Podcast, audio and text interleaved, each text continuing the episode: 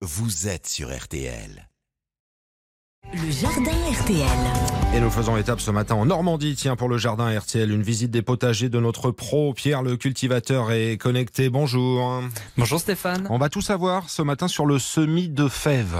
Oui, la première chose à savoir, c'est que vous pouvez réaliser ce semis en ce moment. Alors moi, je le réalise autour du 20 mars, en fonction des disponibilités de chacun. Mais il faut surtout que la température du sol soit autour des 10 degrés pour que les graines puissent commencer à germer. Je sème environ une centaine de graines pour avoir pas mal de récoltes. Ça me donne à peu près entre 10 et 15 repas pour une famille de 4 personnes. Mais bien entendu, on peut semer un peu moins. Si vous voulez avoir quelques récoltes, il faut compter entre 30 et 50 graines.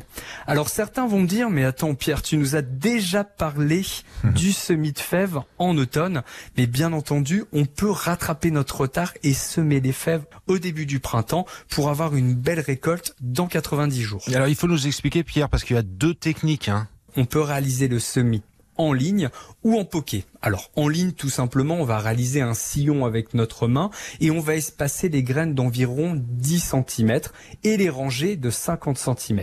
Et la deuxième technique c'est de semer en poké. Donc on réalise des trous et on les éloigne ces trous d'environ 50 cm encore une fois et on place 4-5 graines dans le fond et on referme pour que les graines puissent germer. Il y a après ça, il faudra juste patienter, attendre, puisqu'on va pouvoir récolter dans 90 jours. Mais il y a un ennemi qui est assez important, c'est le vent, puisque les tiges de fèves vont plier avec le vent. Donc il faut essayer de protéger cette culture des vents du nord. Et sinon, il faudra buter les pieds, c'est-à-dire ramener un peu de terre sur le pied des tiges de fèves. Dès que les tiges feront environ 30 cm et on rajoute à peu près 10 cm de terre, ça va renforcer nos plants pour éviter qu'ils tombent avec la force du vent. Finalement, la fève, c'est une culture assez facile. Alors c'est une culture simple, mais il y a quand même deux trois petites choses à savoir. La première, c'est qu'avant de réaliser votre semis, je vous conseille de baigner, de tremper vos graines 24 heures avant dans de l'eau à température ambiante. Ça va ramollir la chair de la graine et ça va accélérer sa germination. Ça évitera aux oiseaux et à d'autres ravageurs de venir manger vos graines.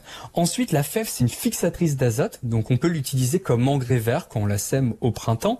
Donc si vous voulez pas réaliser des lignes ou des poquets dans votre potager, je vous conseille de planter des fèves, 4-5 fèves autour de vos arbres. Ça va favoriser leur croissance et ça va booster la croissance des jeunes arbres. Et dernière petite astuce, je viens d'en parler, c'est les pucerons qui vont venir se mettre en haut des tiges des fèves.